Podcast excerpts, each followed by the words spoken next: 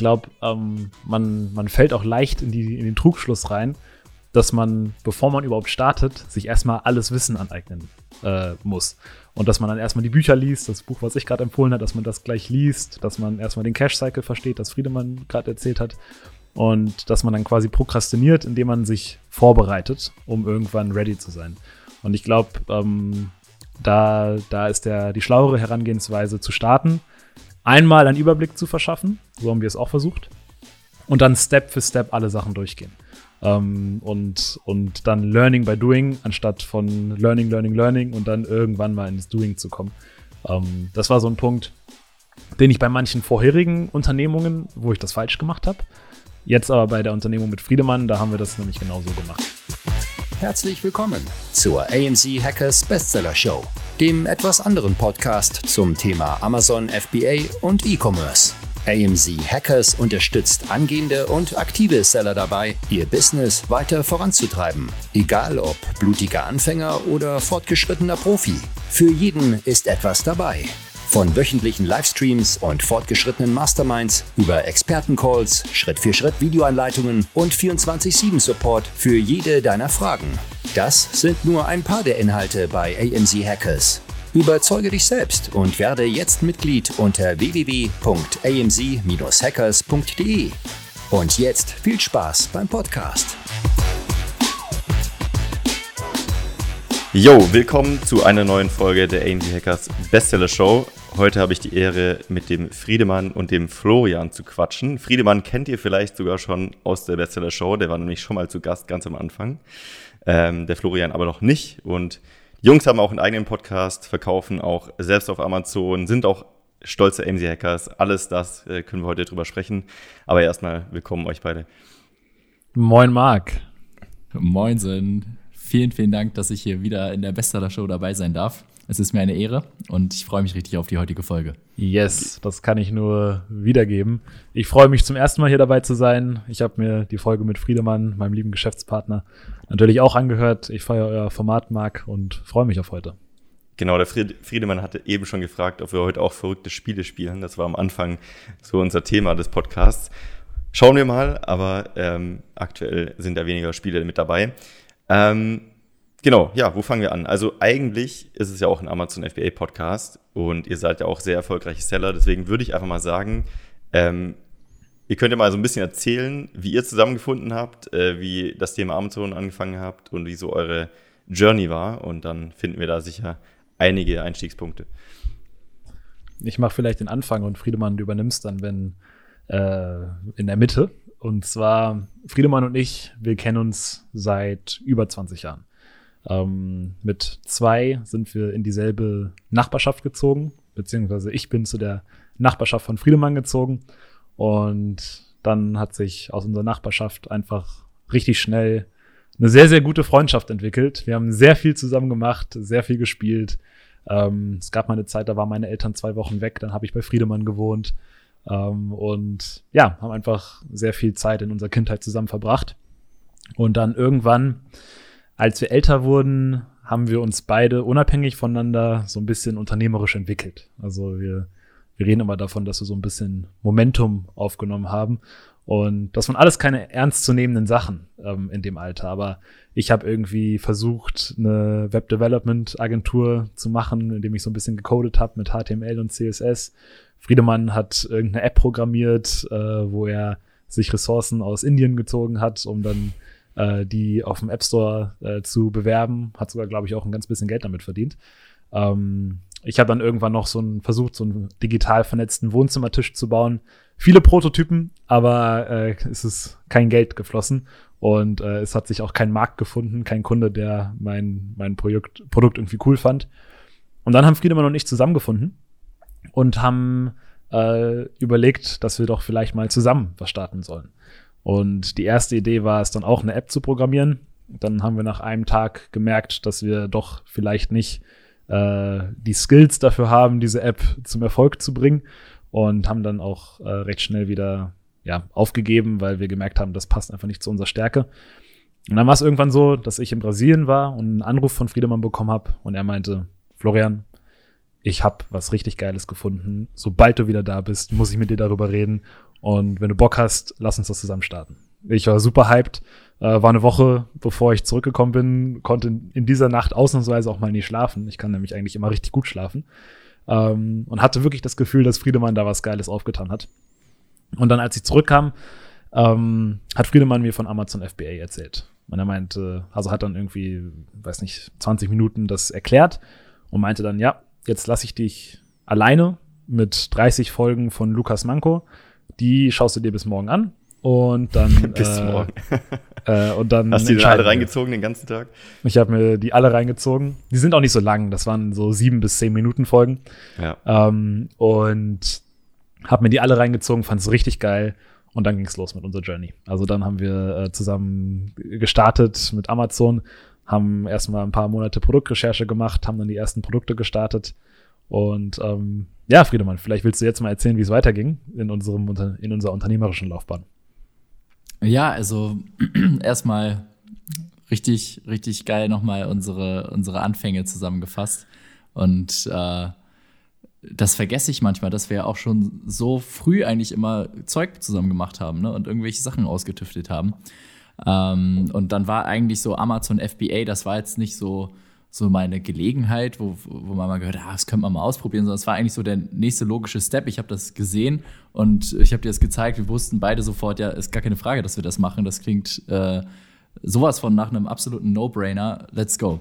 Äh, wir hatten beide ein bisschen Geld zusammengespart. Du hast ja damals schon mit äh, mit Aktien Geld gemacht. Mit 18 hatte der Junge schon ein paar tausend Euro Aktiengewinne. Und ähm, ich war, war gerade frisch von, von einem Werbeeinsatz als Haustürwerber fürs Rote Kreuz wiedergekommen. Das heißt, wir hatten ein bisschen Geld zusammengekratzt und äh, ja, haben dann unsere ersten, unser erstes Business gestartet. Und eigentlich haben wir ehrlich gesagt das erste, komplette erste Jahr damit verbracht, ähm, also das komplette erste Jahr, nachdem wir unser erstes Produkt gestartet hatten, erstmal nur damit zugebracht, dieses Produkt in Stock zu halten. Weil wir haben am Anfang natürlich erstmal nur 500 Stück bestellen können, mehr haben wir uns nicht leisten können. Die Dinger waren dann nach einem Monat ausverkauft, äh, Lieferzeit drei Monate. So, erstmal schön zwei Monate out of stock. Ähm, dann natürlich auch nicht so viel nachbestellen können, weil das Cash einfach auch nicht da war, dass wir dann nicht wieder out of stock gehen, sondern das hat wirklich das gesamte Jahr gedauert, bis wir dann wirklich einmal durchgängig verkaufen konnten. Und dann das darauf folgende Jahr war dann wirklich so das Wachstumsjahr, wo wir dann die Gewinne abschöpfen konnten, weitere Produkte starten konnten, natürlich weitere Learnings gesammelt haben, auch ein paar Fehler gemacht haben, ein paar dumme Produkte. Dann sind wir auch in die USA gegangen äh, mit unserem Main Product und äh, ja, daraus hat sich dann einfach, würde ich sagen, das war so eine so eine Invest-to-Learn-Phase. Da haben wir einfach extrem viel investiert, um viel Erfahrung zu sammeln, um viele verschiedene Produkte zu starten in verschiedenen Märkten, verschiedene Kategorien und einfach noch mehr zu verstehen, wie das Ganze funktioniert. Und dann würde ich sagen, ist so die dritte Phase reingekommen. Das ist so die Phase, in der wir uns jetzt auch noch äh, befinden. Äh, ich denke mal, dass, wann hat die angefangen? Das muss man kurz zurückrechnen. Eigentlich Anfang 2020 oder Ende 2019, so um den Dreh, da haben wir angefangen, eine komplett neue Marke zu für uns auszutüfteln. Und ähm, diese Marke haben wir dann, die haben wir dann wirklich richtig durchgeplant mit schon einem äh, Produktportfolio, sind dann zur Bank gegangen, haben dann richtig Geld aufgenommen, äh, haben Mitarbeiter eingestellt und äh, diese Marke dann jetzt etabliert. Und das ist jetzt auch unser Main Business. Und eigentlich kam damals, also kam dadurch eigentlich auch erst so innerhalb der letzten zwei Jahre, äh, sage ich mal, 80 Prozent des Wachstums rein, weil ich sag mal, das, was wir das, was wir vor drei Jahren noch im Monat an Umsatz gemacht haben, machen wir heute in, in zwei Tagen. Und, ähm, ne, das, und so ist es halt im Business. Ne? Das ist dieses Beispiel von Alex Fischer auch mit dem Bambus. Du wässerst ihn die ganze Zeit, du musst die ganze Zeit wässern und aber so richtig, es passiert die ganze Zeit gar nichts und erst nach fünf Jahren, ganz am Ende, sprießt er auf einmal aus dem Boden und du hast jeden Tag zehn Meter, die da wachsen. Das ist so dieses exponentielle Wachstum. Und äh, genau das ist so der, der, die Phase, in der wir jetzt aktuell sind. Wir haben jetzt ein Team von äh, sechs Mitarbeitern, das heißt, wir sind jetzt zu acht. Ähm, genau, wir leben jetzt auch voll, äh, wir machen das Ganze Vollzeit, wir leben vollständig davon und genau, planen jetzt weiter noch Produkte zu starten. Ähm, wir haben jetzt äh, noch einen Produktplan bis äh, nächstes Jahr März von sechs weiteren Produkten. Dann sind wir, glaube ich, bei insgesamt fast nee, 35 Asins oder so mit, mit Untervarianten und so weiter. Und genau, dann ist die, bis wenn wir, bis, wenn wir das erreicht haben, dann ist äh, quasi die nächste Frage, wie es dann weitergeht ähm, mit der Firma, was dann die, die nächste Richtung sein wird. Mega spannend. Also für, also ich finde immer, ihr wirkt für mich so wie die klassische Amazon FBA Story. Einerseits natürlich äh, als Erfolgsstory, andererseits auch die typischen Anfänger oder Anfangsschmerzen, sagen wir so. Wie du es vorher beschrieben hast, ein Jahr lang eigentlich bloß damit kämpfen, ein Produkt irgendwie am Leben zu halten oder das Ganze in Fahrt zu bringen und dann die nächste Phase irgendwie zu starten mit neuen Produkten, bis man irgendwann dorthin kommt, wo man wirklich skalieren kann. Ähm, ich glaube tatsächlich ist das fast der normale Weg, den die meisten gehen mit Amazon FBA. Ähm, außer diejenigen, die halt äh, direkt zu voll das Risiko gehen und sich direkt einen Kredit holen. Bei denen ist dann aber eher, eher das Problem, dass sie es nicht schaffen, äh, gleichzeitig viele Produkte äh, überhaupt auf die Straße zu bekommen. Das, das andere Problem, man lernt ja an diesem einen Produkt so viel, dass man später diese ganzen Learnings übertragen kann. Also eigentlich, ähm, ja, ist es genau den Weg, den man wahrscheinlich gehen muss. Oder würdest du oder würdet ihr Punkte finden, wo ihr sagen würdet, das würdet ihr jemandem empfehlen, das anders zu machen? Also es gibt, glaube ich, unterschiedliche Erfolgswege, die man, die man gehen kann, um auf Amazon erfolgreich zu sein. Unser Weg war verhältnismäßig recht langsam und beständig. Also wir haben mit Amazon FBA Anfang 2017 angefangen. Und jetzt, ja, also machen das jetzt schon seit knapp viereinhalb Jahren. Und es gibt auch andere Beispiele. Also es gibt Kollegen, die haben eine Nische entdeckt, die haben gleich irgendwie 30, 40.000 Euro investiert und haben Raketenstart hingelegt und machen jetzt so viel Umsatz, wie wir es machen. Ähm, und das ohne die drei Jahre davor an, äh, an Learnings und äh, Entwicklung. Und die haben das alles jetzt schon. Und das ist auch ein, ein sehr starker Weg. Und ähm, ich, ich glaube, dass das ist auch eine persönliche Sache. So wie wir das gemacht haben, hat es natürlich zur Folge, dass wir in dem langsamen Wachstum natürlich recht viel Sachen lernen konnten. Also wir haben richtig, es gibt die Bücher von Stefan Merath, die, äh, die ich sehr empfehle. Ähm, und da beschreibt er den Weg eines Unternehmers, wie er erst anfängt als Selbstständiger, dann zu einem Manager wird von äh, Angestellten und dann hoch zum Unternehmer äh, sich evolutionär entwickelt. Und wir sind gerade dabei, diese Stufen zu durchlaufen. Erst haben wir als Selbstständiger alles alleine gemacht, jetzt haben wir Mitarbeiter eingestellt, jetzt sind wir in dieser Managerposition. Die richtige Unternehmerrolle haben wir noch nicht eingenommen. Wir, wir schwanken immer zwischen Unternehmer und Manager. Ähm, der Unterschied da besteht darin, dass der Unternehmer, äh, dass der Manager am Unternehmen arbeitet, aber nach innen gerichtet. Also er schaut sich die Prozesse an, organisiert die Menschen und all solche Sachen und der Unternehmer schaut mehr nach außen, arbeitet an der Strategie, organisiert äh, fremdes Kapital, und hat da eher eine Vogelperspektive drauf. Und da sind wir noch nicht angekommen. Also wir sind gerade genau dazwischen. Ähm, und der nächste Step wäre es jetzt vielleicht einen eigenen Manager einzustellen. Und das sind alles so Schritte, die passieren so über die Monate hinweg. Ähm, das, das kann man nicht besonders, oder wir konnten es nicht wirklich schnell machen. Das hat sich irgendwie natürlich entwickelt. Und das ist eine coole Entwicklung, aber es geht auch definitiv anders und äh, auch viel schneller.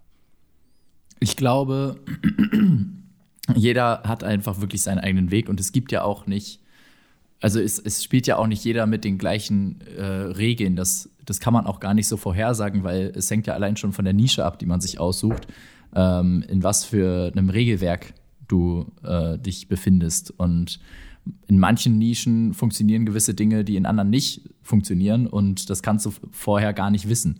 Und manche Sachen sind gut und manche Sachen sind vielleicht eher schlecht und manche sind vielleicht eher neutral. Das heißt, es ist schwierig, finde ich, so ähm, das Ganze wie so ein Spiel äh, zu betrachten, was äh, und alle spielen das gleiche Spiel und man ist, hat quasi diesen Wettlauf, sondern äh, manche haben den Rocket Start, aber dann fehlt es da vielleicht so ein bisschen an Erfahrung und vielleicht auch äh, so ein bisschen holistisches Know-how.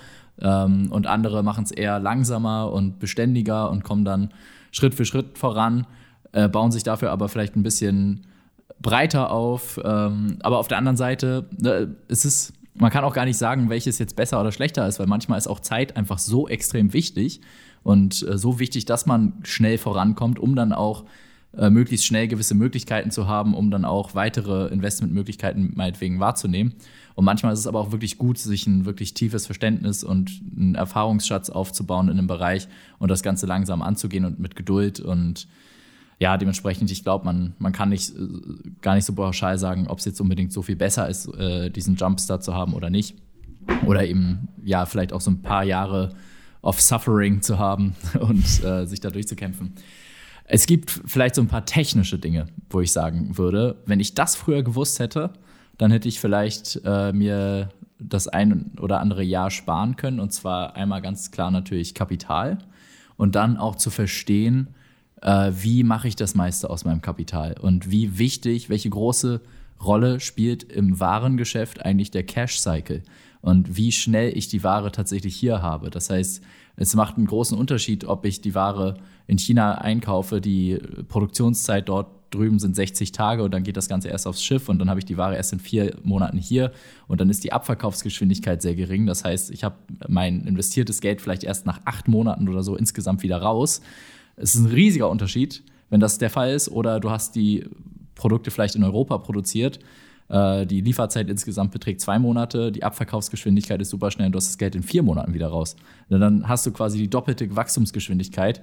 Und wenn man das versteht, dann kann man auch versteht man auch besser, was bedeutet Return on Invest, was bedeutet über die Marge, wann ist, ist es eigentlich wichtig, eine hohe Marge zu haben, wann ist es wichtig, einen hohen äh, ROI sich zu berechnen, wann kann man auch mal Kompromisse machen. Ne? Zum Beispiel tendenziell, wenn du jetzt den Hersteller um die Ecke hast, die Lieferzeit beträgt zwei Wochen und du hast noch ein Zahlungsziel von 30 Tagen, dann darf der ROI auch 40 Prozent meinetwegen betragen. Mache ich trotzdem, weil der Cash-Cycle so super kurz ist und ich trotzdem schnell wachsen kann.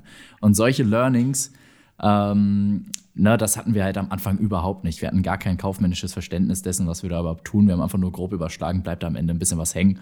Und glücklicherweise war die Marge gar nicht so schlecht. Ja, das macht halt am Ende die Erfahrung. Ne? Ist halt, wie du schon gesagt hast, ich finde das eine coole Message, zu sagen, fang einfach irgendwo an, schau, wo dich deine Karten sozusagen hinführen und dann versuch das Beste daraus zu machen und auf dem Weg zu lernen. Ähm, Florian, du hast vorher das Buch gesagt, äh, hier Erfolg, äh, Weg zum erfolgreichen Unternehmer. Wenn du das lesen würdest, bevor du überhaupt angefangen hast, dann verstehst du ja noch gar nicht, worüber der redet.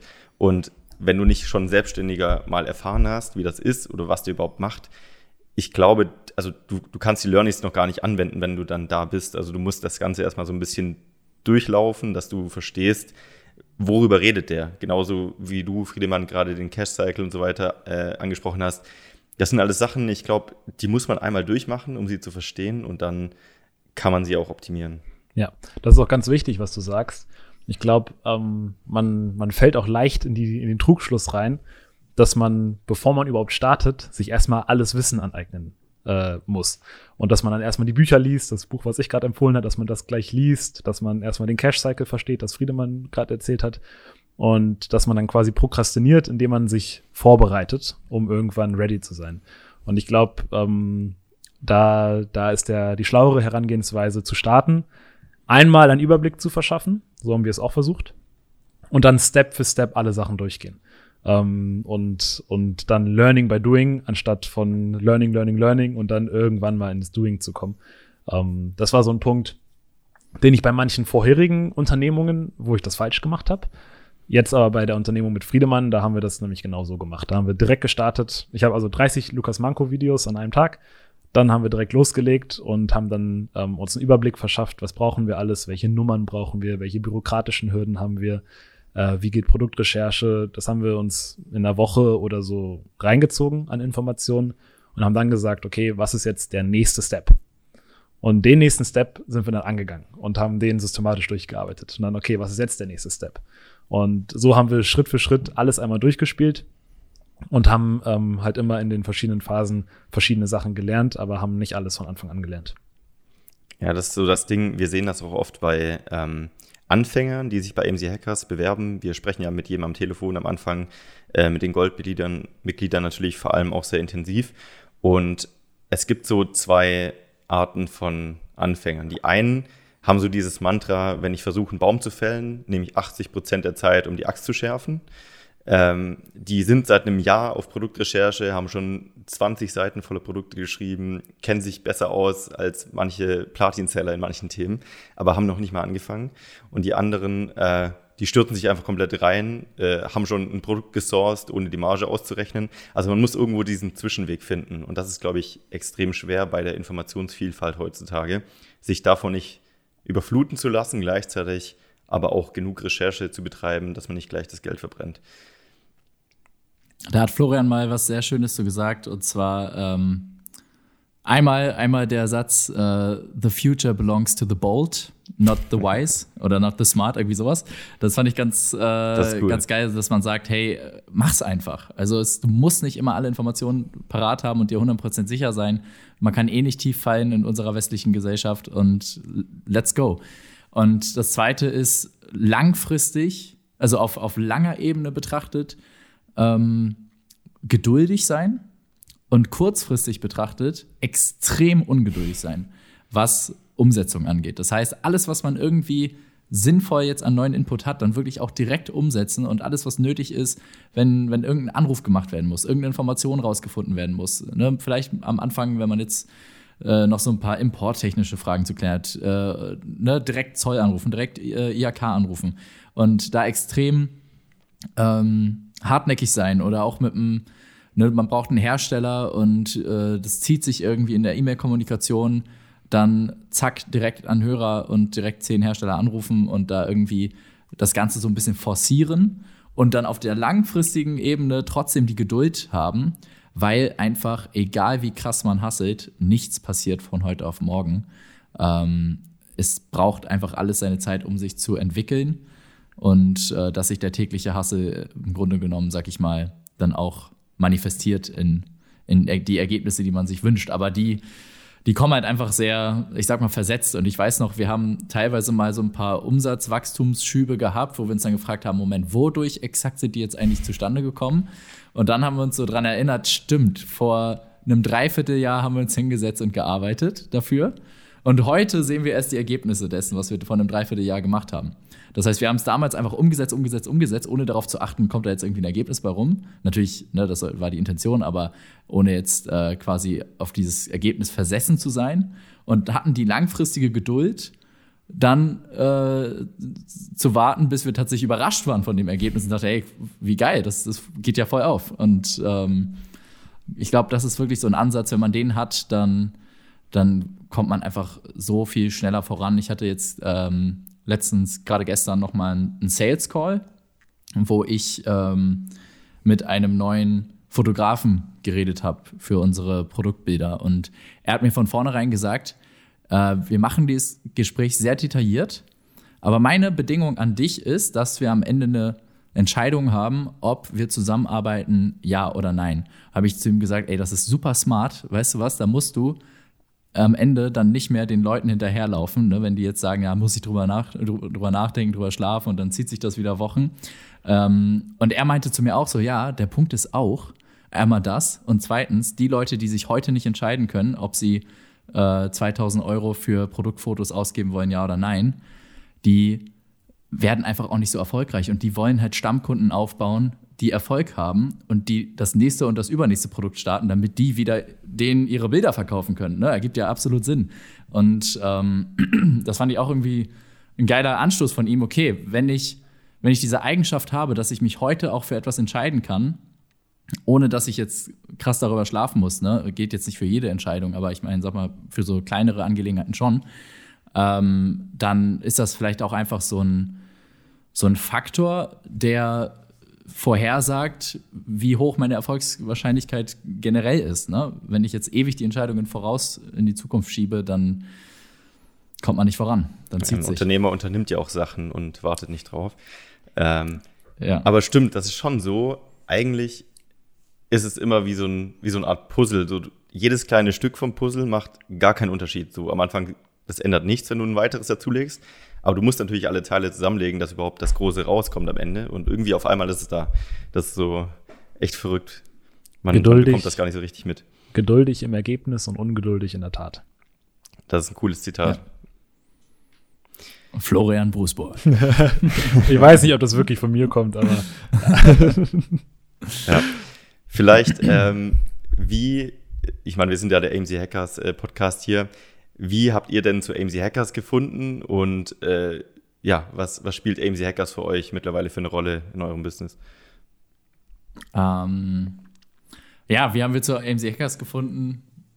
Eigentlich über dich, Marc. Auch viele Puzzleteile wieder. genau, wir haben uns, wir haben uns damals äh, auf unserer Workation in Thailand kennengelernt. Damals war es noch der 1% Club.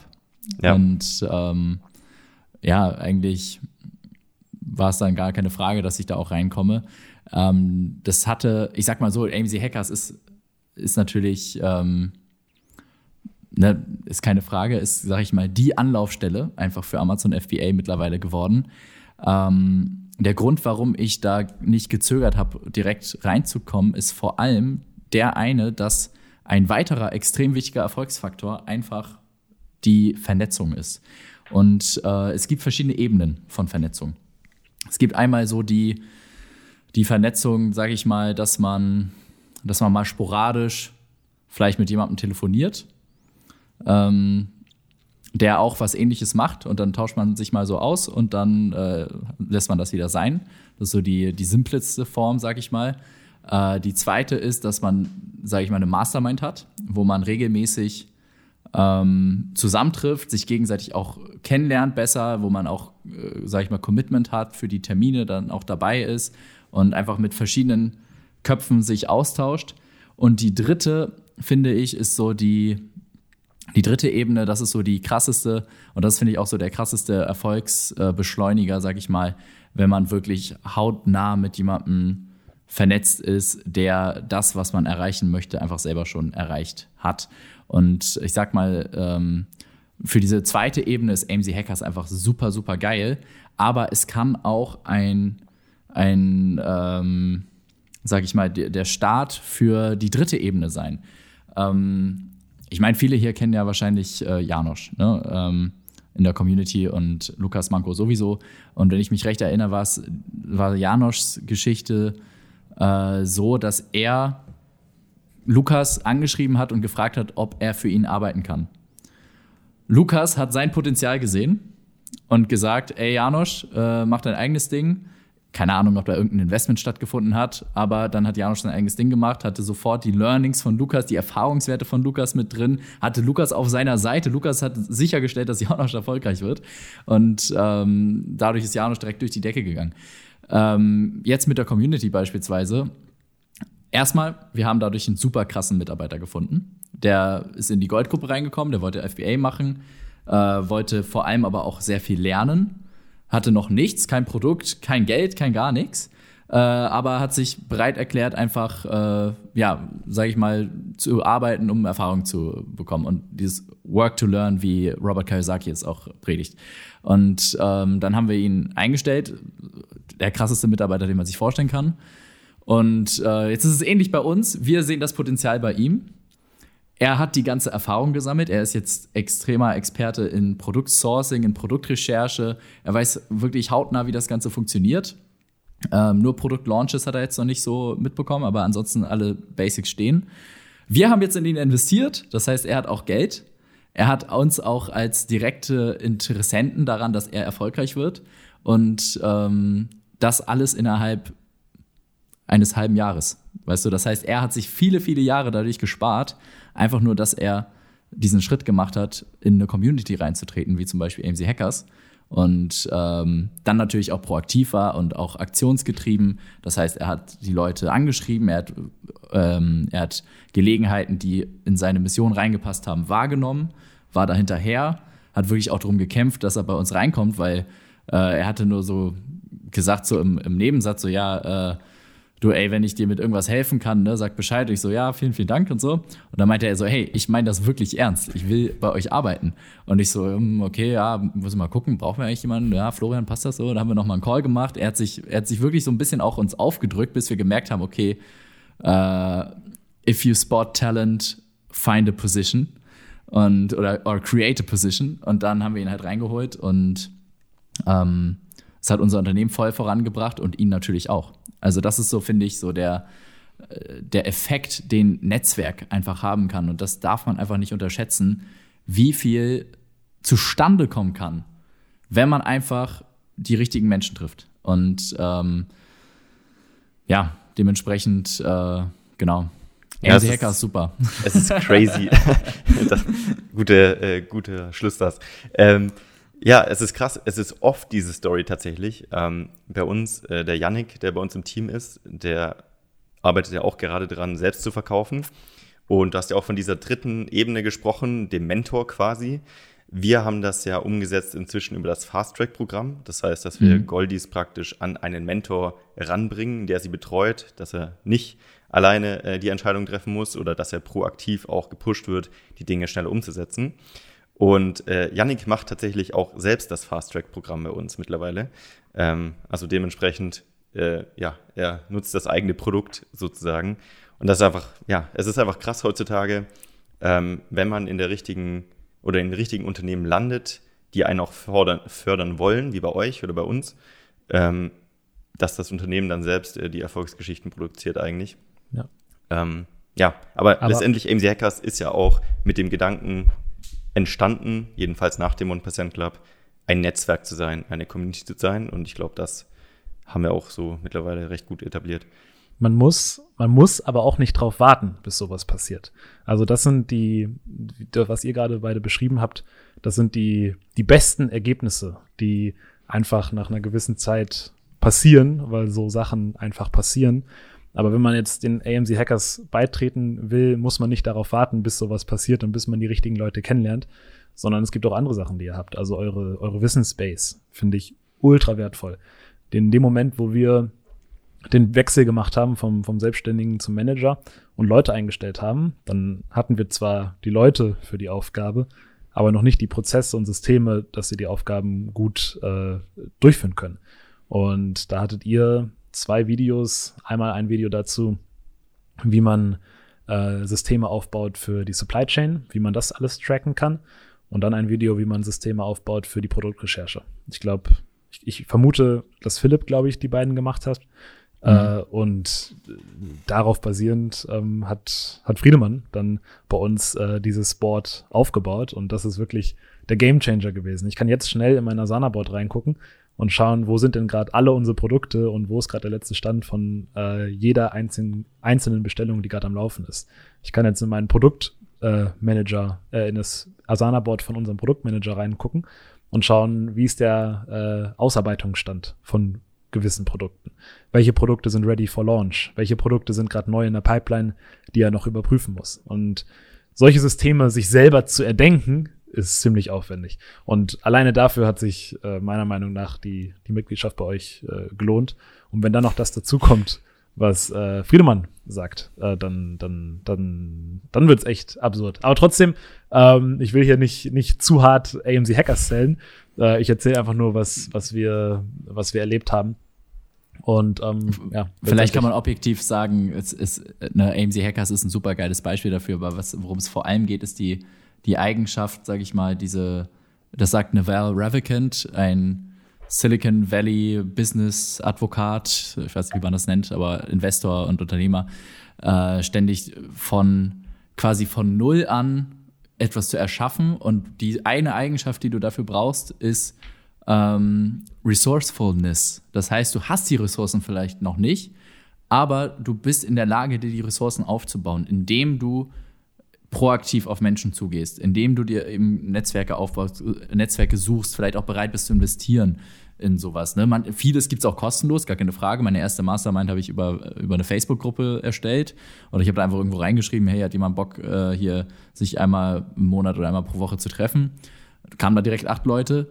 Ähm, oder man bezahlt halt für sowas ne? und weiß, okay, da sind dann schon erfahrenere Leute drin und ähm, ist egal, auf welchem Weg man das macht. Wichtig ist bloß, dass man irgendwie diesen Drive hat und äh, nicht sagt, ah, ich, ich habe ja nichts, ich habe ja kein Geld, ich habe keine Erfahrung und ich kenne mich damit nicht aus und das ist so ein Berg an Arbeit und ich kann das doch alles nicht, sondern sagt, okay, ich, das ist mein Stand jetzt, heute, aber ich werde Wege finden, wie ich diese Defizite Schritt für Schritt eliminiere so wie unser Mitarbeiter und ähm, jetzt Geschäftspartner das, ähm, das gemacht hat, der hatte vorher auch kein Geld, der hatte vorher kein Wissen, der hat nur von FBA gehört, ist in diese Gruppe reingekommen, äh, hat die Gelegenheit gespottet. Ich habe damals ein kostenloses äh, Coaching äh, angeboten an, an zehn Mitglieder aus der Community.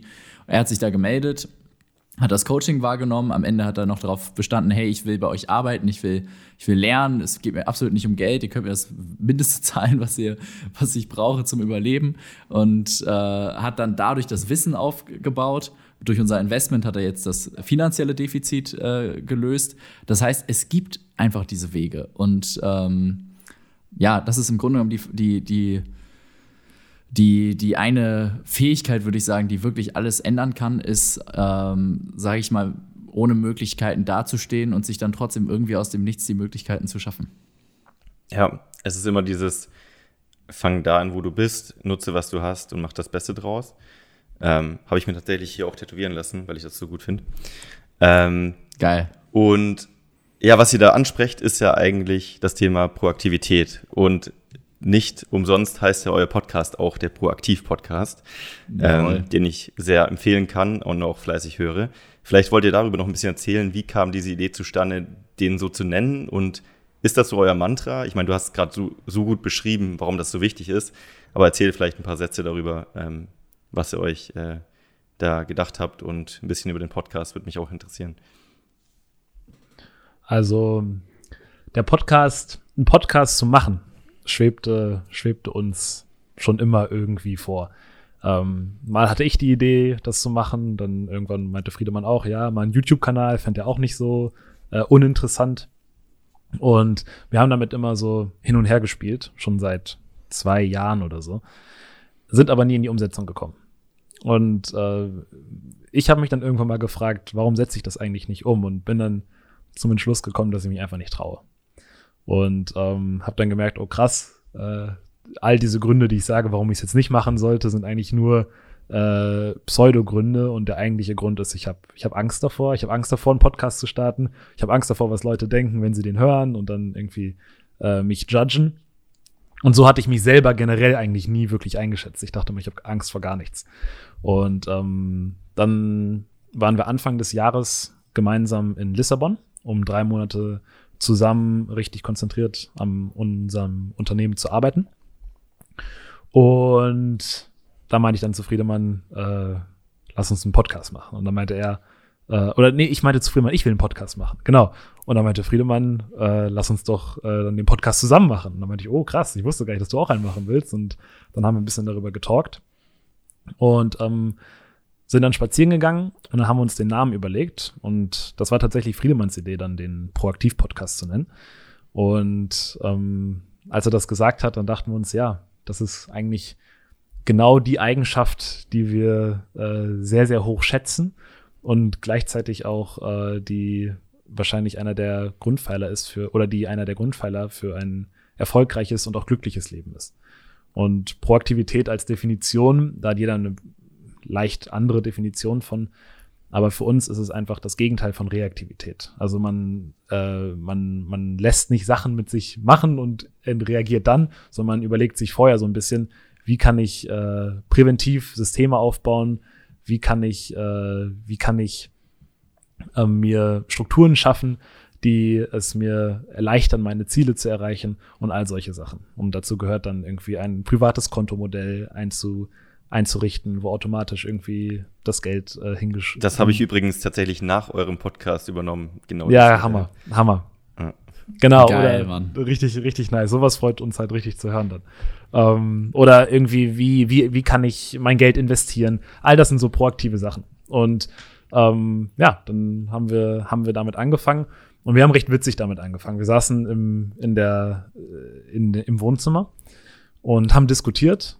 Und da meinte, da meinten wir, dass das könnte doch jetzt auch eine Podcast-Folge gewesen sein, was wir gerade gesagt haben. Und dann hat Friedemann einfach sein Mikrofon aufgebaut, weil er das hatte für, äh, für Gitarre, für Gitarrenaufnahme. Und dann haben wir einfach angefangen weiterzureden und ähm, haben das aufgenommen und dachten uns, ja gut, wir müssen das ja nicht veröffentlichen, das ist einfach nur ein Test. Und das sagen wir auch ganz am Anfang von unserer ersten Folge, dass wir die nicht veröffentlichen werden, weil wir das auch wirklich dachten. Und dann letztendlich nach einer Stunde oder so haben wir dann aufgehört aufzunehmen und dachten uns, hm, das war eigentlich doch eine ganz gute Folge, let's go.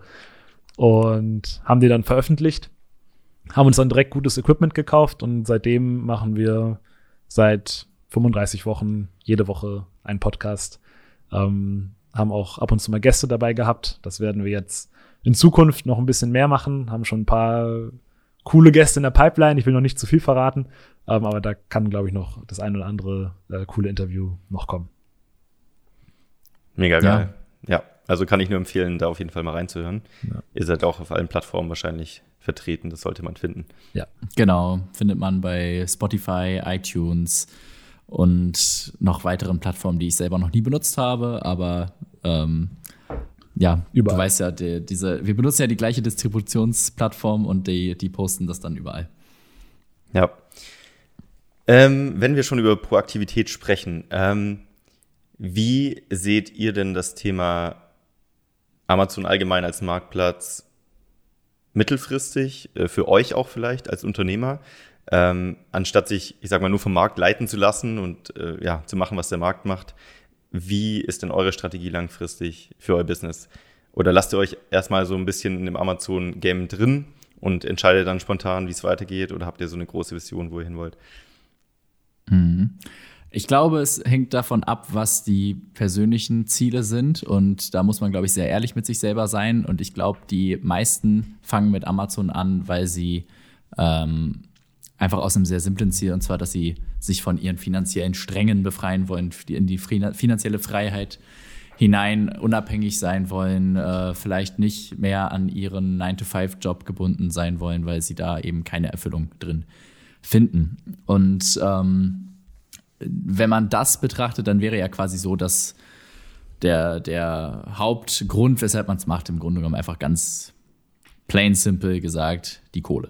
Und äh, wenn man sich das einmal so überlegt hat, okay, ich mache das Ganze eigentlich nur wegen der Kohle, und dann gibt es eigentlich zwei Wege, finde ich, wie man mit Amazon richtig viel Kohle machen kann. Und zwar ist der erste, ähm, entweder man findet Produkte, Produktnischen, mit wirklich exorbitant hohen äh, Margen und Return on äh, Invests.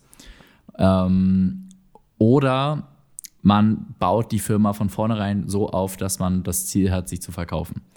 Ähm, weil das sind eigentlich so die einzigen Szenarien, wo relativ schnell nach kurzer Zeit so viel Geld hängen bleiben wird, dass man überhaupt irgendwie was persönlich davon spürt. Weil ich glaube, da spreche ich vielen äh, FBA-Sellern aus der Seele. Man sieht zwar in Sellerboard die äh, Tausenden Euro an Umsatz, die man da schon wieder generiert hat im Monat und fragt sich aber trotzdem, wo ist eigentlich die Kohle geblieben?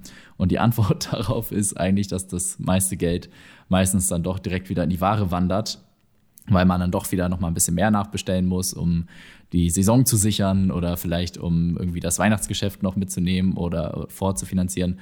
Das heißt, äh, wenn man wirklich Geld verdienen will damit, dann sollte man schauen, dass man wirklich hochmargige Produkte hat, dass wirklich auch was hängen bleiben kann aus dem laufenden Cashflow des Unternehmens und auch bevor man, sage ich mal, äh, jetzt ein, zwei Millionen äh, Umsatz im Jahr macht, dass man dann trotzdem sich vorher schon ein gutes Gehalt auszahlen kann und dann entsprechend diese finanzielle Freiheit auch wirklich erleben darf. Äh, oder der zweite Punkt halt zu sagen, okay, ich mache, ich baue das Ganze über ein, zwei Jahre auf und äh, schaue dann, dass ich ein äh, guten Exit hinlege, bin dann erstmal, sage ich mal, habe dann erstmal den finanziellen Freiraum, dass ich äh, vielleicht irgendeinen Nebenjob, den ich noch sonst hatte, erstmal kündigen kann. Ähm, baue dann vielleicht das nächste Unternehmen auf, vielleicht das nächste Amazon-Unternehmen, vielleicht geht es dann auch in eine andere Richtung, weil man merkt, okay, geiles Sprungbrett, aber so richtig Bock habe ich jetzt auch nicht weiterhin. Das wäre so der, der eine Weg. Wenn man sagt, okay, ich suche tatsächlich irgendwie, ich, ich mag diese E-Commerce-Welt, ich mag diese Herausforderung, ich liebe es, Brands zu bauen und so weiter, ähm, ja, dann sollte man da auf jeden Fall drin bleiben in dem, in dem Space. Und da gibt es auf jeden Fall so viele krasse Möglichkeiten. Es verändert sich natürlich immer und man muss immer up-to-date bleiben.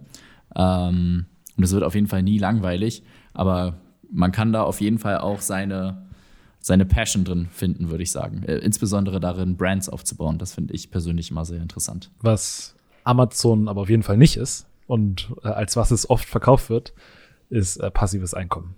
Also äh, es ist absolut nicht passiv und ähm, es ist auch utopisch irgendwie, wenn dann irgendwelche YouTube-Leute sagen, ja, äh, wir machen 20.000 Euro Umsatz und deswegen lasse ich mir jetzt 5.000 Euro passiv äh, auszahlen. Das ist nicht, äh, das ist nicht realistisch. Das habe ich bei noch niemandem gesehen. Ähm, und das werde ich auch, glaube ich, bei nie jemandem sehen. Es sei denn, du hast, wie Friedemann es gesagt hat, wirklich ein wahnsinnig hochmargiges und auch gleichzeitiges, äh, ein hoch Return on Invest fähiges äh, Produkt. Dann geht das vielleicht, aber ansonsten äh, passiv ist da nichts. Und man muss da auch wirklich Arbeit reinstecken. Äh, und ja, das wird oft gern anders verkauft. Das wollte ich nur an der Stelle nochmal anmerken. Das mag 2015 vielleicht so der Fall gewesen sein, als gefühlt, ja, man hätte alles mit dem iPhone-Bild hochladen können und es wäre ja. laufen. Ähm, heutzutage gehört da einfach mehr dazu. Die Plattform entwickelt sich auch ständig weiter. Es ist ein super schnelllebiges Thema. Nicht umsonst haben wir AMC Hackers auch deswegen gemacht, weil du ein Netzwerk brauchst und neue Infos, wenn du Amazon-Seller bist. Und deswegen kann es auch gar nicht passiv sein komplett, außer du hast wirklich die Unternehmerrolle und hast einen Manager, der ein ganzes Team leitet und so weiter. Aber die sind dann auch nicht passiv unterwegs. Ähm, und du musst auch noch so die Vision irgendwie im Kopf haben. Also ja, klar, alles, was irgendwie so auf YouTube oder im Internet mit Get Quick Rich äh, ist, das ist meistens dann nicht das, das Gelbe vom Ei. Das ist nur jemand, der ja. schnell rich wird, indem er Get Rich Quick an dich verkauft. Ja, in den meisten Fällen. Wo du von Proaktivität gesprochen hast, vielleicht eine Sache, die wirklich langfristig gesehen, sage ich mal, interessant werden könnte. Ähm, also erstmal Amazon, die nächsten Jahre würde ich sagen, äh, ist das Ganze unerschütterlich und weiterhin alles möglich zu machen. Ähm, bloß wenn man sich in die, wenn man in die Vergangenheit schaut, wie viel krasse technologische, wirtschaftliche ähm, und globalisierungstechnische Entwicklungen es auf der Welt gab innerhalb der letzten zehn Jahre äh, und was dann quasi in den nächsten zehn Jahren vor uns steht, das wird einfach nochmal so krass sein und so schnell sein und so viel Veränderung. Und ähm, Jeff Bezos hat selber mal gesagt, er glaubt selber nicht, dass Amazon ähm, quasi komplett undisruptierbar ist. Und äh, es würde mich nicht verwundern, wenn Amazon vielleicht ab heute noch, weiß ich nicht, vielleicht noch zehn Jahre oder so zu leben hätte, weil es gibt Technologien, und davon kann Florian, glaube ich, viel besser erzählen und das Ganze viel besser erklären als ich, äh, die durchaus das Potenzial haben, Amazon richtig zu disrupten. Das wird jetzt nicht in den nächsten zwei, drei, vier Jahren der Fall sein, aber ich kann mir vorstellen, dass es ab in fünf Jahren vielleicht schon losgeht, dass das Ganze mehr und mehr kommerzialisiert wird und mehr und mehr an Bekanntheit bekommt und dann Schritt für Schritt das Ganze eben von Amazon abgetragen wird. Und die Rede ist natürlich von ähm, Kryptowährung. Und, Lustigerweise äh, haben wir erst heute ja. Morgen im Diamant-Call darüber gesprochen äh, und auch direkt eine Gruppe gegründet wieder in WhatsApp. So viel wieder zum Thema Netzwerk und Proaktivität. Ähm, ja, Florian, erzähl mal, was kommt da auf uns zu? Uff. ähm, das, das Thema alleine ist bestimmt schon drei, vier Podcast-Folgen wert. Ähm, grundsätzlich ist äh, mit, was man jetzt alles im Kryptobereich sieht, ist vor allem, basic gesagt, äh, einfach Dezentralität. Also ähm, ist, wie Amazon funktioniert, es gibt einen zentralen Server, der steht bei Amazon. Ähm, Amazon bietet den Marktplatz, der ist zentral gesichert und wird zentral aufgebaut. Ähm, wir als Kunden äh, kaufen da ein und ähm, Amazon verdient das ganze Geld und ähm, wir, wir kriegen die Ware. So, was jetzt in Zukunft passieren kann, ist, dass ähm, jegliche Plattform, die zentral besitzt werden, die kriegen ja ihre Wertschöpfung daraus, dass äh, die eine krasse Community haben und krasse äh, Kunden und äh, Zulieferer haben. Und das ist eigentlich die Wertschöpfung. Und dann kann man sich natürlich fragen, warum ist die Wertschöpfung, warum bleibt die Wertschöpfung nicht bei dieser äh, Gruppe an Leuten, sondern wandert sie über zu irgendeiner zentralen Einheit, wie in diesem Fall Jeff Bezos oder bei Facebook äh, Mark Zuckerberg. Und was ich jetzt beobachte, ist, dass es schon Anfänge gibt äh, von dezentralen sozialen Netzwerken, äh, wo die Community, die das Netzwerk eigentlich ausmacht, wo die auch das Netzwerk besitzt. Und dass jeder Community, jeder Community-Teil von dieser Plattform äh, einen Teil vom Netzwerk besitzt. Und dadurch natürlich auch viel mehr incentiviert ist, diese Plattform noch wertvoller zu machen mit irgendwelchen Beiträgen oder all solche Sachen. Und ähm, wenn dann über, wenn die Plattform dann groß genug ist und dann gibt's auf einmal Werbeeinnahmen, dann werden diese Werbe Werbeeinnahmen automatisch an die Besitzer des Netzwerks weitergeleitet, was in dem Fall wieder die Community Members sind. Und das sind so Dynamiken, die jetzt mit äh, NFTs und Smart Contracts auf der Blockchain alles möglich werden. Und äh, wo ich jetzt schon, wo wir jetzt schon erkennen, dass, dass es da äh, in den nächsten fünf bis zehn Jahren Potenzial gibt, viele andere äh, zentrale Organisationen zu disrupten. Gleichzeitig sehe ich aber auch, dass Facebook den Zahn der Zeit auch erkannt hat und auch sehr aktiv in dem Bereich forscht und ähm, Gas gibt. Deswegen, ich bin gespannt, wie sich das entwickelt. Aber das ist genau so ein Technologiesprung, von dem Friedemann vorhin erzählt hat, wo man wieder quasi nochmal von vorne alles von Null aufbaut und äh, als alte Firma wirklich gewappnet sein muss. Ähnlich wie Firmen es damals waren, die gesagt haben, ähm, wir brauchen keine Webseite, weil wir kauften schon irgendwas online. Und so ähnlich ist das jetzt auch. Ja. Ja, ja, ja genau. Ich bin mir auch relativ sicher, dass, sorry, ja. äh, dass, dass Krypto das neue Internet in Disruptivität wird, glaube ich. Friedemann. Äh, genau, ich habe hier gerade nebenbei nochmal recherchiert, weil ich hatte auch einen Artikel dazu gelesen, der ist jetzt vom 16. September 2021. Und ähm, hier gibt es tatsächlich schon ein Start-up, was mit dem Prinzip Dezentralisierung, Cut the Middleman, ähm, quasi Amazon, das neue Amazon aufbaut. Die heißen Uquid, also U-Q-U-I-D. Mit diesem komplizierten Namen werden sie mit Sicherheit nicht die Firma sein, die sich dann letztendlich durchsetzen wird.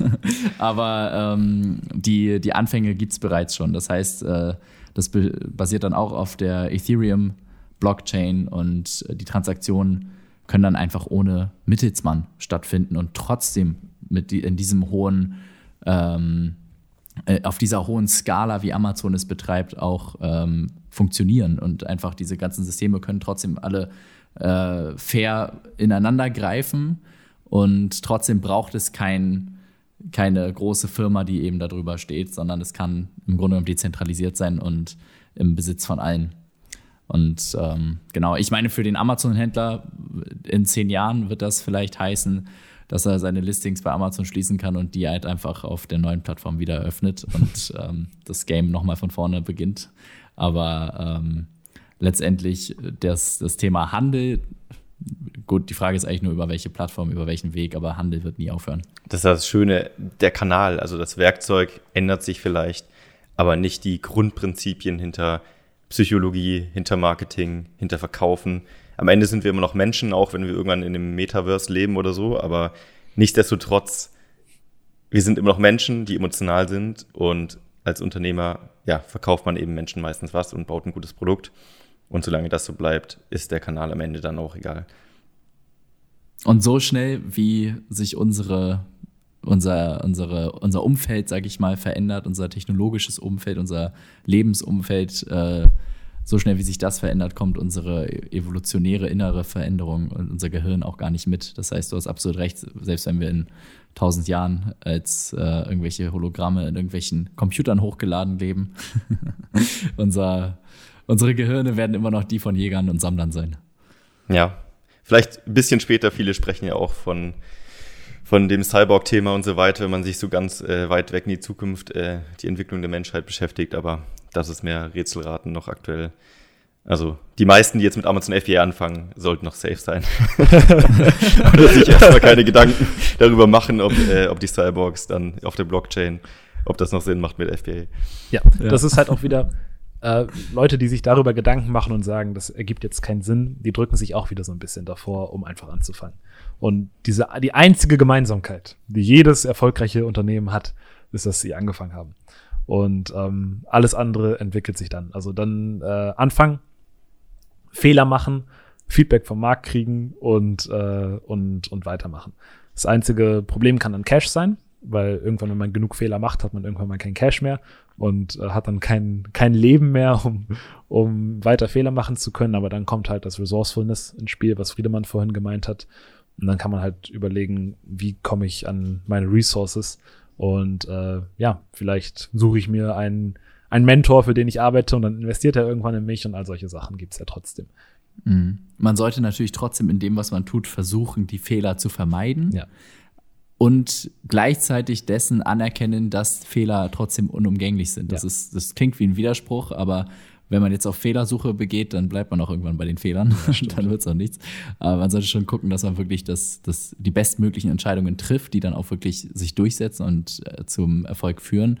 Aber es ist äh, utopisch, dass man nicht an allen Ecken doch irgendwo Fehler macht. Und dann sollte man diese als äh, willkommen heißen und sagen, hey, okay, cool, das ist quasi gut, das ist die Prämisse. Ich habe mich hier darauf eingelassen, dann muss ich auch mit Fehlern leben können, weil das Ganze ist ja immer noch, wir sind ja trotzdem alle Menschen und ähm, aus diesen Fehlern dann entsprechend lernen und vielleicht daraus auch gewissermaßen seine Competitive Edge generieren. Ja, so sieht's aus. Also einfach anfangen, geduldig sein. Und ich sage ja immer gerne, wer lang genug von einem Friseursalon rumhängt, bekommt irgendwann einen Haarschnitt. Dementsprechend, irgendwann funktioniert das auch. Wo hast du den denn her? Ich weiß es nicht. Hat Geil. irgendjemand auf Englisch mal gesagt. Ja, ähm, ich glaube, das ist ein guter Abschluss äh, in diesem Sinne. Proaktivität ist das Stichwort.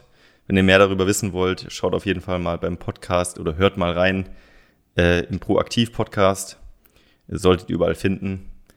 Und ansonsten natürlich äh, sehen wir uns auch alle, auch den Friedemann und den Florian in der AMC Hackers Community im Stream oder sonst in Facebook. Und ja, Und auch in Real Life. und in Real Life. Es findet auch bald wieder ein, ein, wie nennt sich das? Ein Summit, ein Meetup Ein, statt. ein Meetup, genau. Ja. Tatsächlich. Das nächste Community Meetup steht bevor im November. Ähm, ja, wir freuen uns alle drauf. Ähm, ist immer schön, wenn alle mal zusammenkommen, man sich live austauschen kann und ist auch immer ein sehr cooler Abend, wenn nicht sogar Nacht. Jawohl. Nice. Cool. Es hat mir sehr viel Spaß gemacht, Marc. Vielen Dank. Hat mich gefreut, dass ihr da wart. Ähm, ja, Vielen Dank, dass wir da sein durften. sehr cool. Also, Dann dann, einen bis wunderschönen demnächst. Tag euch. Mach's ciao, gut. ciao. Ciao, ciao. Herzlichen Dank fürs Zuhören. Auch du hast Lust, der Community beizutreten? In der Gold Community lernst du als blutiger Anfänger mit den richtigen Anleitungen und QA-Calls auf Amazon erfolgreich und profitabel Fuß zu fassen. Verkaufst du jedoch schon erfolgreich auf Amazon, kannst du dich in der Platin Mastermind perfekt mit Gleichgesinnten austauschen und dich über fortgeschrittene Themen wie Automatisierung und Skalierung unterhalten. Trage dich jetzt auf die Warteliste ein und nach einer kurzen Wartezeit wird dich jemand aus unserem Team anrufen und dir entsprechend deines aktuellen Stands die richtige Community empfehlen. Dabei ist es wirklich völlig egal, ob du noch nicht verkaufst oder schon 100.000 Euro Umsatz pro Monat machst. Also, worauf wartest du noch? www.amc-hackers.de